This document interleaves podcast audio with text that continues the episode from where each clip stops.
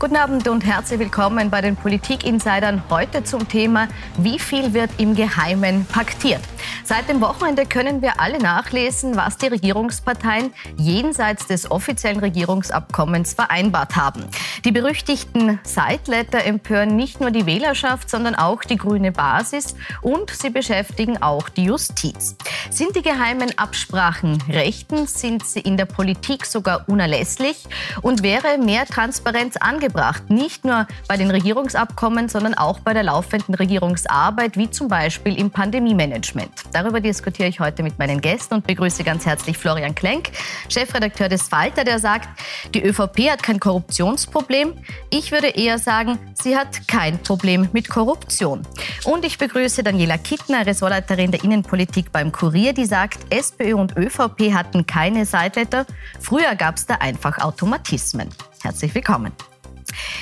Es scheint also bis zu einem gewissen Grad gelebte Praxis zu sein, dass es neben den offiziellen Regierungsabkommen auch Nebenabkommen gibt. Jetzt, Frau Kittner, bekommen wir die Verschriftlichung zu sehen. Und zwar sowohl von Türkis-Blau als auch von Türkis-Grün. Warum hat es in diesen Koalitionen solche schriftlichen Nebenvereinbarungen gegeben oder gebraucht? Also es hat, das war, glaube ich, ein Missverständnis früher natürlich auch Sideletter gegeben, aber die hatten, glaube ich, einen etwas anderen Charakter in der Großen Koalition Koalition, weil es da einfach ähm, ganze Organigramme gegeben hat, wo die, wo die, äh, die einzelnen Funktionen schon eingeschwärzt oder eingerötet waren. Also das, das ist im ORF zum Beispiel, war das also äh, Generalintendant schwarz und Informationsintendant rot und Chefredakteur schwarz und Sendungsverantwortlicher rot und die jeweiligen Stellvertreter dann die andere Farbe und so. Dieses System gibt es so natürlich nicht mehr, weil es keine große Koalition mehr gibt. Und es wurde aber wird aber von der ÖVP weiter so praktiziert und, äh, und die, ihre jeweiligen Koalitionspartner haben sich dann darin auch, wie man sieht, recht wohlgefühlt und eingefügt. Und deswegen äh, sind wir jetzt äh, mit diesen Seitleitern konfrontiert. Mhm. Herr Klenk, war es überraschend, dass es eben nicht nur bei Türkis-Blau, sondern auch bei Türkis-Grün sowas gegeben hat. Auch vor dem Hintergrund, dass die Grünen ja stets für volle Transparenz und Bekämpfung der Korruption eingestanden sind. Ja, schon. Also ich hätte es nicht erwartet. Ähm, wobei ich schon unterscheiden würde zwischen den beiden Seitlettern. Im einen Seitletter waren ja, gerade wenn man zum Beispiel den ORF anschaut, wirklich konkrete Namen für Jobs vorgesehen, für die es eigentlich noch ein Hearing braucht, für die es einen transparenten Vergabeprozess braucht. Die Namen finden sich ja in den grünen Newslettern nur ganz spärlich, glaube ich. Ich glaube, der, der, Stiftungsratsvorsitzende.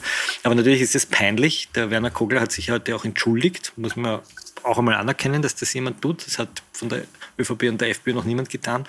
Und es ist natürlich peinlich, weil sowohl die Grünen als auch die starke FPÖ als auch Sebastian Kurz ja immer gesagt haben, Ende des Postenschachers, Ende der Parteibuchwirtschaft, Ende dieser Hinterzimmerdeals. Und dann haben sie es eigentlich gemacht. Ja. Mhm. Wenn wir jetzt, äh, Sie haben gesagt, heute hat sich Werner Kugler entschuldigt. Es gibt heute ein Statement von ihm. Seine erste Reaktion am äh, Sonntag im ORF war die, dass man gesagt hat, man muss sich ja auch absichern.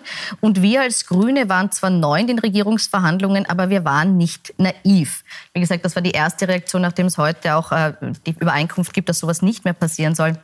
Frau Kittner, wenn wir uns jetzt an die Zeit der Koalitionsverhandlungen erinnern mit den Grünen. Das war zu dem Zeitpunkt, wo Türkis Blau gerade zerbrochen ist. Mhm. Die Stimmung mit der SPÖ war nicht gut, das war alles noch vor der Pandemie. Hatten da die Grünen wirklich keine andere Möglichkeit, als mitzumachen? Hätten sie nicht die Möglichkeit gehabt zu sagen, wir wollen das transparenter? Als es bisher natürlich? Natürlich hätten Sie das sagen können. ähm, es, es, es ist nur so, also was den ORF betrifft, noch eine, ein kleiner Nachtrag. Es geht, ähm, das stimmt schon, dass in dem, im Koalitionsabkommen mit der FPÖ noch viel weiter runter in der Hierarchie äh, Posten vereinbart waren. Aber auch der Generaldirektor äh, ist nicht äh, sozusagen von einer Partei vorzuschlagen.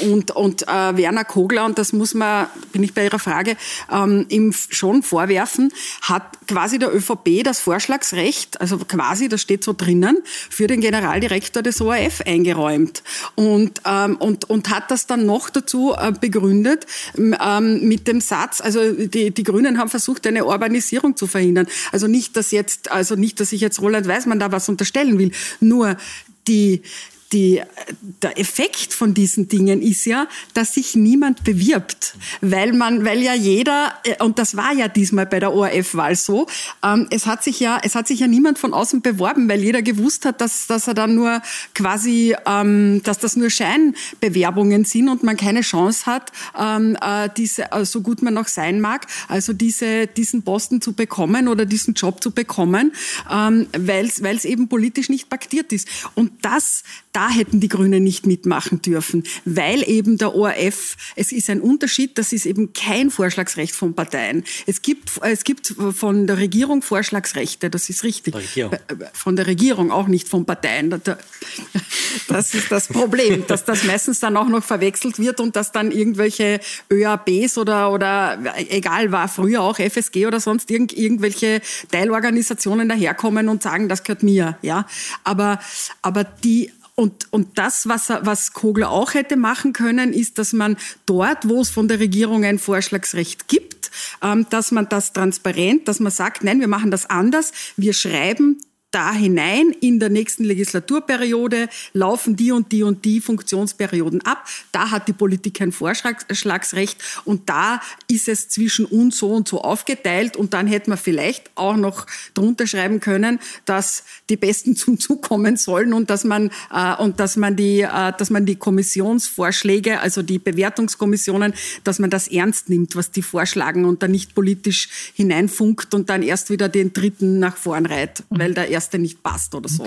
Also, dass man grundsätzlich die Kompetenz mitbringen muss, das haben die Grünen auch reingeschrieben. Das war auch einer der Unterschiede zwischen den beiden. Aber ich möchte noch mal auf die Frage eingehen, auf den Punkt eingehen, den Frau Kitten angesprochen hat. Die Tatsache, dass hier äh, im Vorfeld quasi schon feststeht, wer den Posten bekommen soll. Macht das jede Bewerbung zur Farce und verhindert das auch, dass sich qualifizierte Menschen überhaupt auf die Posten bewerben? Ja, selbstverständlich. Und das, was da oben sozusagen paktiert wird, wird ja unten auch gelebt. Also man, nehmen wir eine andere Geschichte, die aufgepoppt ist, die Chats des Herrn Kleubmüller. Das war lange Zeit der Kabinettschef im Innenministerium, also einer der mächtigsten Menschen dort. Da steht in den Chats ganz offen drinnen, so wie das schon früher beim Ernst Strasser war, dass zum Beispiel Positionen bei der Polizei rein nach Parteibuch vergeben werden, nach Gesinnung, so heißt das wörtlich. Also es werden hier öffentliche Ressourcen und jetzt, wenn man ein bisschen Flughöhe hernimmt, was passiert denn in Wirklichkeit? Es werden öffentliche Jobs, öffentliche Gelder, öffentliche Forschungsgelder äh, vergeben für parteipolitische Günstlinge, parteipolitische Zwecke und PR-Werbung. Das heißt, unser Steuergeld wird nicht eingesetzt für die Besten und für die beste Forschung und für die besten Polizisten, sondern für die, die der Partei nahestehen und die versorgt werden. Und das ist ein grundsätzliches Problem, weil es ja in Wirklichkeit gelebter Amtsmissbrauch ist. Und ich warte wirklich auf den Moment und ich glaube, dass das jetzt im Fall, zum Beispiel auch wieder so ein Fall, auch in den Chats drinnen, die, die Leiterin der Oberstaatsanwaltschaft Wien, die Frau Marek, die jetzt äh, da äh, auch sozusagen gemaßregelt wurde vom obersten Gerichtshof, dass sie das Ansehen der Unparteilichkeit der Rechtsprechung betrifft. Äh, ich warte nur darauf, dass die WKStA das auch einmal strafrechtlich untersucht. Weil in Wahrheit wird hier entgegen aller Besetzungsvorschläge, aller Vergabeverfahren aller, das ist ja nicht so, dass das alles nicht geregelt wird, einfach der Posten vergeben, wie wenn man irgendwo in einem, weiß ich nicht, in irgendeiner äh, Bananenrepublik irgendjemanden hinsetzt, mhm. den man halt gerade politisch braucht. Ja. ja. Aber hätte sich auch nochmal an Sie die Frage, hätte sich hier Werner Kogler bei den Regierungsverhandlungen stärker gegen diese Praxis wehren müssen war das wirklich so alternativlos? Natürlich hätte sich wehren müssen. Ich glaube nur, dass es, wenn man jetzt sozusagen das Bigger Picture hernimmt, der Werner Kogler das kleinste Problem von dem Ganzen ist. Ja? Der hat sozusagen eine, eine Minderheitskoalitionsbeteiligung und er hätte natürlich aufschauen müssen und sagen müssen, das machen wir nicht. Das ist ein Fehler und der wird ihm natürlich härter angekreidet, weil die Grünen natürlich die sauberere Partei sind. Ja? Ich glaube nur, dass man nicht ablenken sollte von einer, einer Debatte, um die sich der Urschuss dreht, nämlich wer wirklich die Polizeipositionen, die Justizpositionen, gehen wir noch ins Finanzministerium, da haben wir jetzt auch sehr viel gelernt über die Studien. Also das sind drei über zwei Jahrzehnte ÖVP besetzte Ministerien gewesen oder vorwiegend ÖVP besetzte Ministerien, in denen einfach Parteibuchwirtschaft geherrscht hat. Und diese Art von Parteibuchwirtschaft ist in Wirklichkeit eine Vorform, formulieren wir es einmal vorsichtig, des gelebten Amtsmissbrauchs. Ja, und das muss aufhören. Und wenn die ÖVP heute sich hinstellt, der Herr Hanger, und sagt, super, jetzt machen wir die Partei sauber, und der Herr Nehammer, es ginge ja ganz einfach. Sie müssten ja nur die Leute vom Antikorruptionsvolksbegehren einladen, die WKStA-Staatsanwältin Jilek, den Herrn Scheiber von der Richterschaft, den Herrn äh, Kreutner vom ehemaligen Korruptionsamt und sagen, gebt uns die ausgearbeiteten Gesetzesvorschläge, da gibt es wunderbare international abgestellte Gesetzesvorschläge und wir setzen das um. In sechs Monaten ist das Zeug durch den Nationalrat und die Geschichte ist erledigt. Mhm. Einen Punkt noch ganz kurz, bevor wir auf die ÖVP äh, im Detail eingehen und die Reaktionen jetzt. Äh, ist das, würden Sie das unterschreiben, ist das ein, ein Problem, das vor allem die ÖVP oder ausschließlich die ÖVP hat? Also die ÖVP ist sicher mehr äh, davon, da, also die praktiziert das sicher in einem im, im größeren Ausmaß. Das ist ganz klar, weil sie die meisten Ministerien besetzt. Also und und weil auch, äh, wie gesagt, wenn man historisch, auch also historisch diese, betrachtet, ein bisschen den, den, den, also das über die letzten Jahrzehnte spannt, dann ist es einfach so, dass früher haben SPÖ und ÖVP um jeden einzelnen Posten gerauft, ja und äh, oder es oder eben das Organigramm ausgefüllt, ja.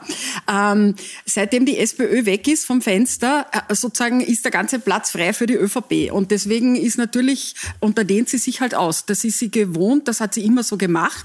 Und, und insofern ist sie auch mehr betroffen. Und ich möchte äh, zum Herrn Klenk noch äh, äh da eines noch unterstreichen, das stimmt. Äh, äh, alles, was, also was er sagt, aber auch, es geht dann noch um einen Schritt weiter. Es geht auch insgesamt um das Vertrauen in Sicherheitsinstitutionen. Also man kann nicht, und das ist jetzt unabhängig von der Partei.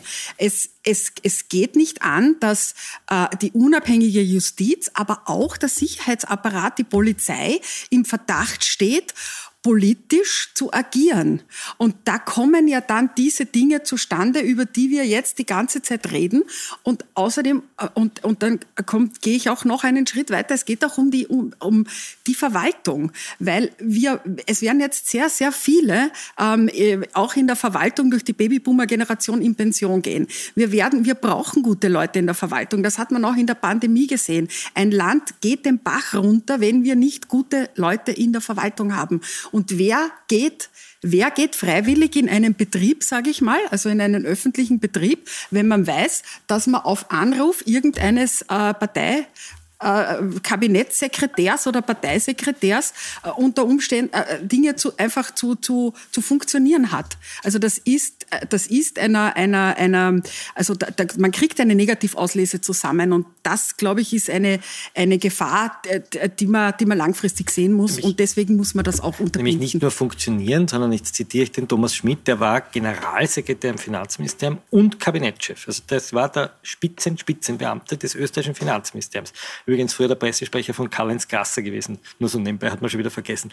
Der sagt zu seinem Kabinettsmitarbeiter, zum Herrn Krammer, der sich da irgendwie weigert, äh, die, die, die Steuerakte vom Sigi Wolf äh, so zu machen, wie es der Sigi Wolf hat, sagt, wir... Erkläre kurz, Sigi Wolf, Sigi Wolf eine, ein, eine, ja, und wollte äh, eine Reduzierung, eine Reduzierung seiner, seiner Steuer, die er auch gekriegt mhm. hat. Ne? Und er sagt, wir sind die Huren der Reichen.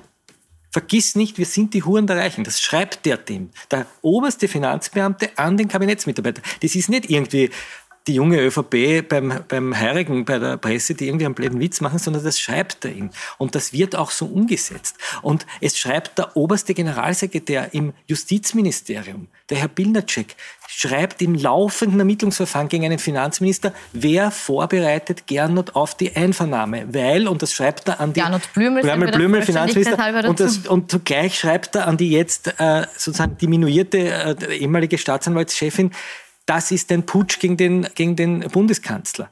Ja, jetzt könnte man noch im Innenministerium den Spitzenbeamten Kleubmüller sagen, der sagt, äh, äh, scheißt es nieder oder, oder äh, zustimmend nickt, als irgendein Polizist sagt, der knöpft sich jetzt vor die Roten, die da was geworden sind und die scheißen wir zusammen. Also das sind ja Zustände, wo man wirklich sagen muss, diese Partei hat nicht ein, die ist, die hat nicht ein Korruptionsproblem, sondern die hat ein Problem mit Korruption. Das ist so eingesickert in den Beamtenapparat, dass es eine, wie in Italien eine manipulite Bewegung bräuchte. Und ich glaube, dass Nehammer der in dieser Sache nicht so steckt wie viele seiner Parteifreunde, der natürlich aus diesem Stall kommt, der aus Niederösterreich kommt. Aber das ist, wäre sein politisches Momentum, jetzt herzugehen und zu sagen, Korruptions-, Antikorruptionsvolksbegehren. Wir setzen das um. Dann okay, wäre er eine historische Figur. Ja? Wir schauen uns die Reaktionen gleich an. Ganz kurze Frage aber noch dazu, weil Sie jetzt die Beispiele, die Sie gebracht haben, sind natürlich aus relativ aktuellen, also einer relativ aktuellen Zeit.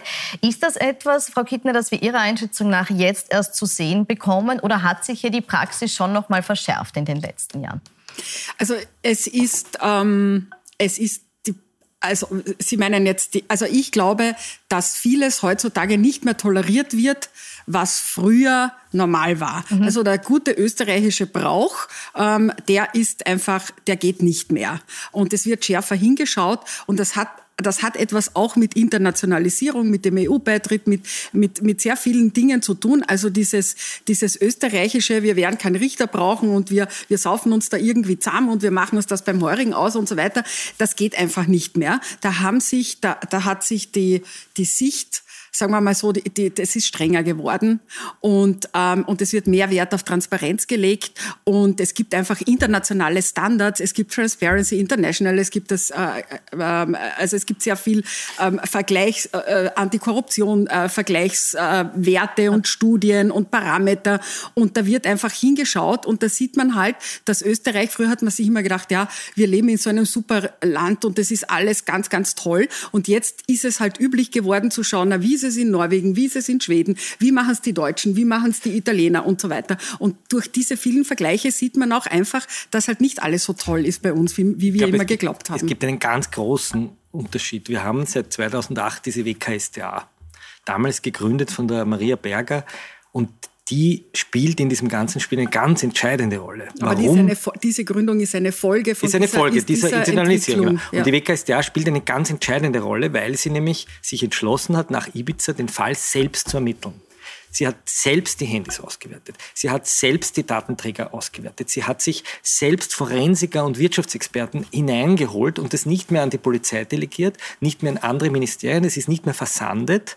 Bei Grasser hat das schon, ein, hat das schon angefangen, dass sie sozusagen diesen Akt nicht mehr losgehalten hat. Und da haben wir etwas, was es sozusagen normalerweise in einem Rechtsstaat geht, nämlich ein System der Checks and Balances, dass eine Justiz anfängt, die Exekutive zu kontrollieren. Und das hat der ÖVP und leider auch manchen Medien, muss man sagen, am Anfang überhaupt nicht gepasst. Das hat irgendwie nicht ins System System hineingepasst, dass da auf einmal Staatsanwälte von unten entscheiden, gegen wen ermittelt wird. Dass Staatsanwälte nicht mehr auf die Weisung von oben warten und auf den Minister, sondern dass sie hergehen und sagen, wir werten das jetzt aus mit allen Nebeneffekten, die das hat. Und das sind ja nicht nur strafrechtliche Konsequenzen, sondern vor allem politische Konsequenzen, weil wir wie Höhlenforscher äh, auf einmal nachlesen können, wie das damals wirklich war. Das ist auch neu zu den 80er, 90er Jahren. Die haben das halt damals nicht ins Handy geschrieben, weil sie kein Handy gehabt haben, sondern da haben sie halt noch auf der Wählscheibe am Vierteltelefon sich angerufen.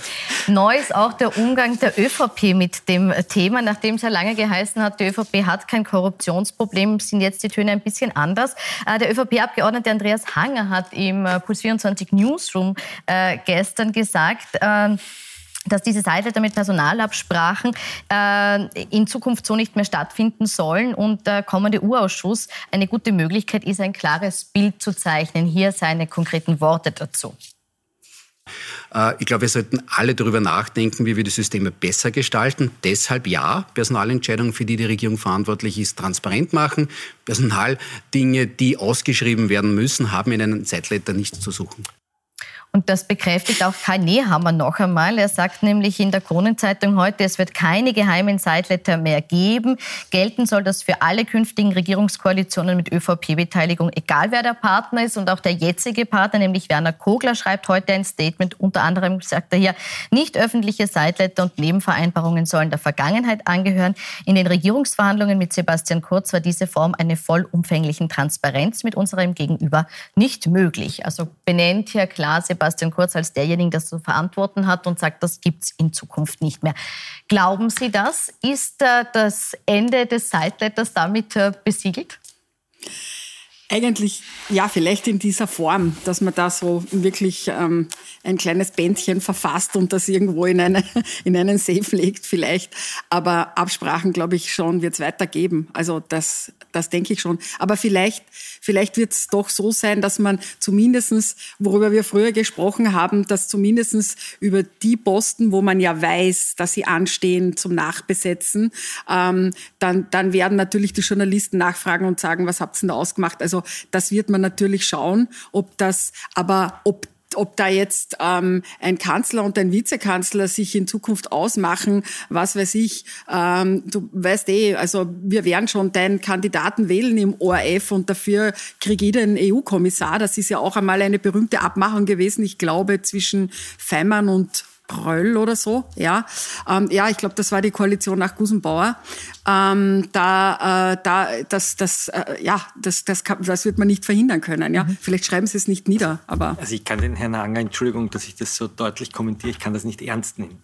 Der Herr Hanger ist jener Abgeordnete, der seit Monaten gegen Korruptionsermittler schießt, der den wichtigsten Korruptionsermittler, den Matthias Burkhardt, der diese ganzen Daten ausgewertet hat, angezeigt hat wegen Amtsmissbrauch, der durch das ganze Land rauft, läuft und sagt, die roten und linken Netzwerke sind hinter uns her. Und jetzt zu einem Zeitpunkt, wo das alles offen liegt, wo irgendwie die Tresore sich öffnen, wo die Akten sich öffnen und wo man sozusagen das sieht, was der Herr Hanger monatelang versucht hat mit irgendwelchen Nebelgranaten, mit Fork News, glaube ich, sagt man dazu, nicht einmal Fake News, sondern Fork News, mit lauter so Nebel zu verschleiern, stellt sich jetzt hin und sagt, also jetzt wollen wir sauber werden.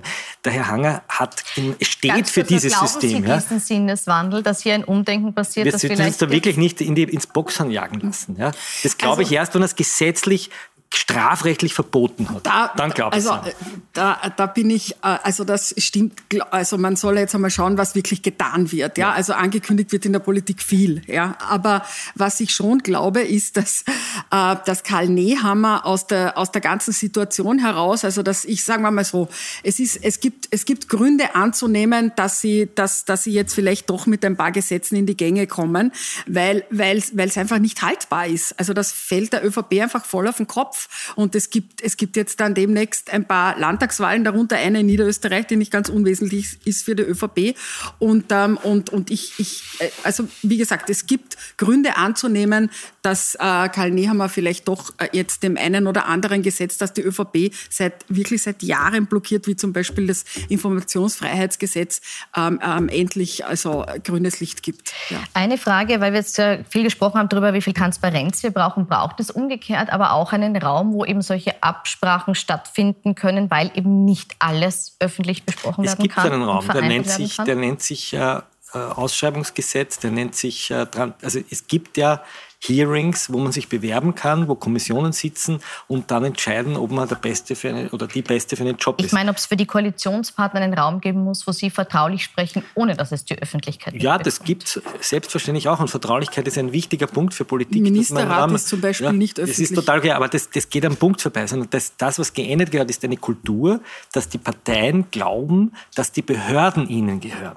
Und die Behörden gehören nicht den Parteien, sondern die Behörden gehören allen Bürgern und Bürgerinnen. Und es muss auch jemand Oberstaatsanwalt werden können, der kein schwarzes Parteibuch hat oder ein rotes. Und es muss auch jemand Magistratsdirektor in Wien werden können, der nicht bei der SPÖ ist. Und das verstehen die Parteien nicht. Und das ist in Deutschland, wenn man eine Zeit lang in Deutschland gelebt hat, einfach grundsätzlich anders. Ein Chef eines Bundeskriminalamts eines Deutschen würde nie auf die Idee kommen, dass er zu irgendeinem ÖVP-Hörigen geht oder dort sich irgendwie andient. Und, das, und ein, Kabinettschef, der schreibt das nur, also Leute mit einem Parteibuch was werden dürfen, nachdem schon vorher der Innenminister aufgeplattelt wurde, äh, der das gemacht hat. Das wäre einfach in Deutschland nicht denkbar. Und das ist eine Kulturfrage, ja, so wie man ich weiß nicht, das ist einfach eine Unkultur und die muss man ändern und die kann man ändern, indem man es einfach unter Strafe stellt. Und dem Herrn Hanger glaube ich das erst, wenn er ein Parteibuch Wirtschaftsverbotsgesetz erlassen hat, wo das mit Gefängnisstrafe bestraft wird, jemandem einen Job nach politischer Gesinnung zu geben. Gut, ob dieses Gesetz kommt oder nicht, das, das werden wir kommen. verfolgen. Das werden wir verfolgen. Ich möchte aber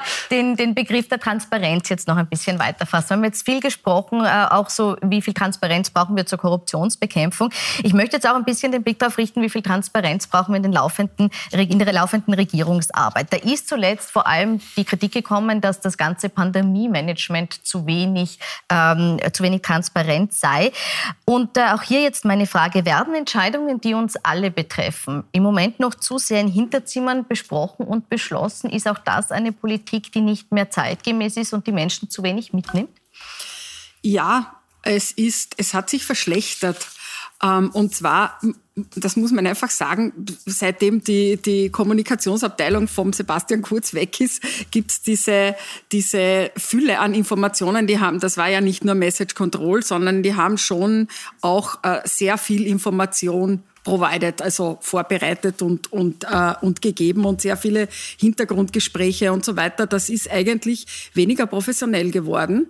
Und, ähm, und ich habe auch, und man hat dann jetzt versucht, im Gecko das auf ein bisschen mehr auf in Richtung Experten ähm, zu verschieben. Aber auch das, äh, aber das ist leider eine Enttäuschung, was das Kommunikative betrifft, weil es wird eigentlich zu wenig erklärt und äh, genau was Sie sagen, also die, die Leute werden zu wenig mitgenommen und man hat das Gefühl, es ist ein Tohuwabohu. Jeden Tag taucht eine neue Idee auf, die dann wieder irgendwie halb verworfen wird. Würden Sie auch sagen, dass die Kommunikation schlechter geworden ist, seit Sebastian Kurz weg ist und auch die Transparenz damit schlechter geworden ist? Also für den Falter nicht, für den Kurier vielleicht schon. Das hängt aber damit zusammen, dass wir früher sozusagen mehr oder weniger abgeschnitten waren von der Kommunikation. Das hat sich unter Nehammer geändert. Ja. Das ist Gut, kein Vorwurf gegen den Kurier. Ja, ja, das Corona-Maßnahmen ist auch kein Vorwurf kommuniziert. Gegen, ja, kein, also das war jetzt ein ist kein Vorwurf gegen den Kurier, sondern eher ein Vorwurf gegen die Kommunikationsabteilung, die auch ein bisschen parteipolitisch agiert hat. Ähm, ich sehe das ein bisschen anders. Ich finde, dass der Daniel Kosak, der jetzt die Pressearbeit von Karl Nehammer macht, eigentlich sehr versucht, diese Information auf die Website zu stellen, gleichzeitig die Leute zu informieren. Also da irgendwie so, eine, so einen Raum schafft, wo jeder sich Informationen holen kann. Ich halte diese Hintergrundgespräche und diese Sonder, äh, sozusagen Privilegien, da jetzt kriegt es die Tagespresse und dort kriegt es die, Nein, das die Wochenmedien. Ja also es hat, es hat dreimal in der Woche eine Pressekonferenz gegeben. Ja, ja, mit, aber, die, aber sozusagen also, vorher waren die Informationen meistens mh. schon im Österreich oder in der Kronenzeitung, weil es halt durchgestochen ja. waren, sind in dem Sinn und den Spin gegeben. Also ich halte das für äh, insgesamt ein Problem. Ich finde, wenn es eine Information gibt, die den Bürger erreichen soll, dann soll das auf die Website gestellt werden. Das ist so wie mit den Studien. Aber wie viel Information und, soll den Bürger erreichen? Wäre zum Beispiel ein Protokoll aus der, äh, aus der GECO-Sitzung Wäre ja, das etwas, nicht? was jeder erfahren muss? Natürlich, warum denn nicht? Ja, es betrifft ja auch die Bürgerinnen und Bürger. Ja, wenn ich mein Geschäft nicht öffnen darf und wenn ich in der Schule eine Maske tragen muss oder wenn ich was auch immer tue, dann will ich ja wissen, warum und wie ist es zu dieser Entscheidung gekommen. Wenn Sie heute äh, amerikanische Gerichtsentscheidungen lesen, lesen Sie Dissenting Opinions, ja, weil man ja auch vielleicht einmal die Mindermeinung hören will. Also was unterschiedliche Meinungen. Unterschiedliche Meinungen. Das macht uns ja alles, das macht auch eine Entscheidung besser, wenn ich sehe, okay, das Gegenargument ist aufgenommen worden. Vielleicht muss man es ein bisschen Zeit versetzen, ja, dass man sagt, es, es ist nicht sofort alles transparent. Aber warum denn nicht? Ja? Aber wir, wir verschwenden wahnsinnig viel Zeit damit, in der Bürokratie den Bürgern zu erklären, warum sie eine Information nicht kriegen, weil man sie irgendwie für Untertanen hält. Und da schwingt wahnsinnig viel Monarchie noch immer mit. Das ja? ist, das, Info da, das, das ist, die Debatte über das, das Informationsfreiheit. Also nur ein Beispiel, wir wollten ja. die Beinschab-Studien mhm. haben.